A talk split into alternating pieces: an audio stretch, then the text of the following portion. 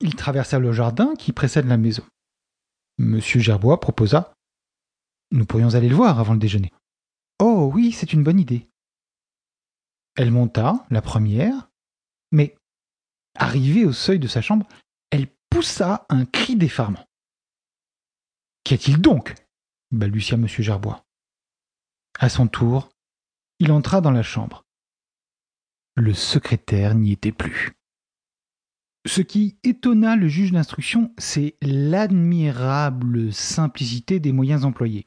En l'absence de Suzanne, et tandis que la bonne faisait son marché, un commissionnaire muni de sa plaque, des voisins la virent, avait arrêté sa charrette devant le jardin et sonné par deux fois.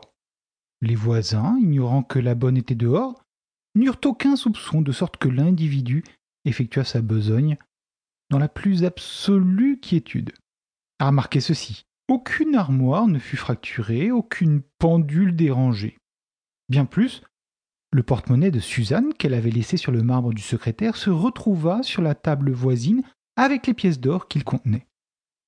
Le mobile du vol était donc nettement déterminé, ce qui rendait le vol d'autant plus inexplicable, car, enfin, pourquoi courir tant de risques pour un butin si minime? Le seul indice que put fournir le professeur fut l'incident de la veille. Tout de suite, ce jeune homme a marqué de mon refus une vive contrariété, et j'ai eu l'impression très nette qu'il me quittait sur une menace. C'était bien vague. On interrogea le marchand. Il ne connaissait ni l'un ni l'autre de ces deux messieurs. Quant à l'objet, il l'avait acheté quarante francs à Chevreuse dans une vente après décès, et croyait bien l'avoir revendu à sa juste valeur. L'enquête poursuivie n'apprit rien de plus. Mais M. Gerbois resta persuadé qu'il avait subi un dommage énorme.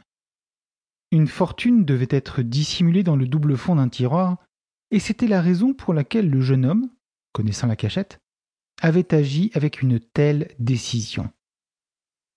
Mon pauvre père, qu'aurions-nous fait de cette fortune? répétait Suzanne. Comment? Mais avec une pareille dot, tu pouvais prétendre au plus haut parti. Suzanne, qui bornait ses prétentions à son cousin Philippe, lequel était un parti pitoyable, soupirait amèrement. Et dans la petite maison de Versailles, la vie continua, moins gaie, moins insouciante, assombrie de regrets et de déceptions. Deux mois se passèrent. Et soudain, coup sur coup, les événements les plus graves, une suite imprévue d'heureuses chances et de catastrophes. Le 1er février, à cinq heures et demie, Monsieur Gerbois, qui venait de rentrer, un journal du soir à la main, s'assit, mit ses lunettes et commença de lire. La politique ne l'intéressant pas, il tourna la page. Aussitôt, un article attira son attention, intitulé Troisième tirage de la loterie des associations de la presse le numéro 514, série 23, gagne un million. Le journal lui glissa des doigts. Les murs vacillèrent devant ses yeux et son cœur cessa de battre. Le numéro 514, série 23, c'était son numéro.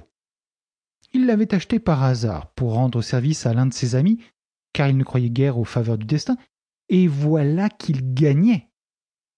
Vite, il tira son calepin. Le numéro 514, série 23, était bien inscrit, pour mémoire, sur la page de garde. Mais le billet. Il bondit vers son cabinet de travail pour y chercher la boîte d'enveloppes parmi lesquelles il avait glissé le précieux billet. Et dès l'entrée, il s'arrêta net, chancelant de nouveau et le cœur contracté. La boîte d'enveloppes ne se trouvait pas là, et, chose terrifiante, il se rendait subitement compte qu'il y avait des semaines qu'elle n'était pas là.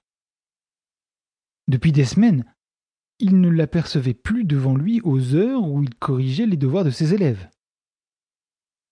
Un bruit de pas sur le gravier du jardin. Il appela. Suzanne Suzanne Elle arrivait de course. Elle monta précipitamment. Il bégaya d'une voix étranglée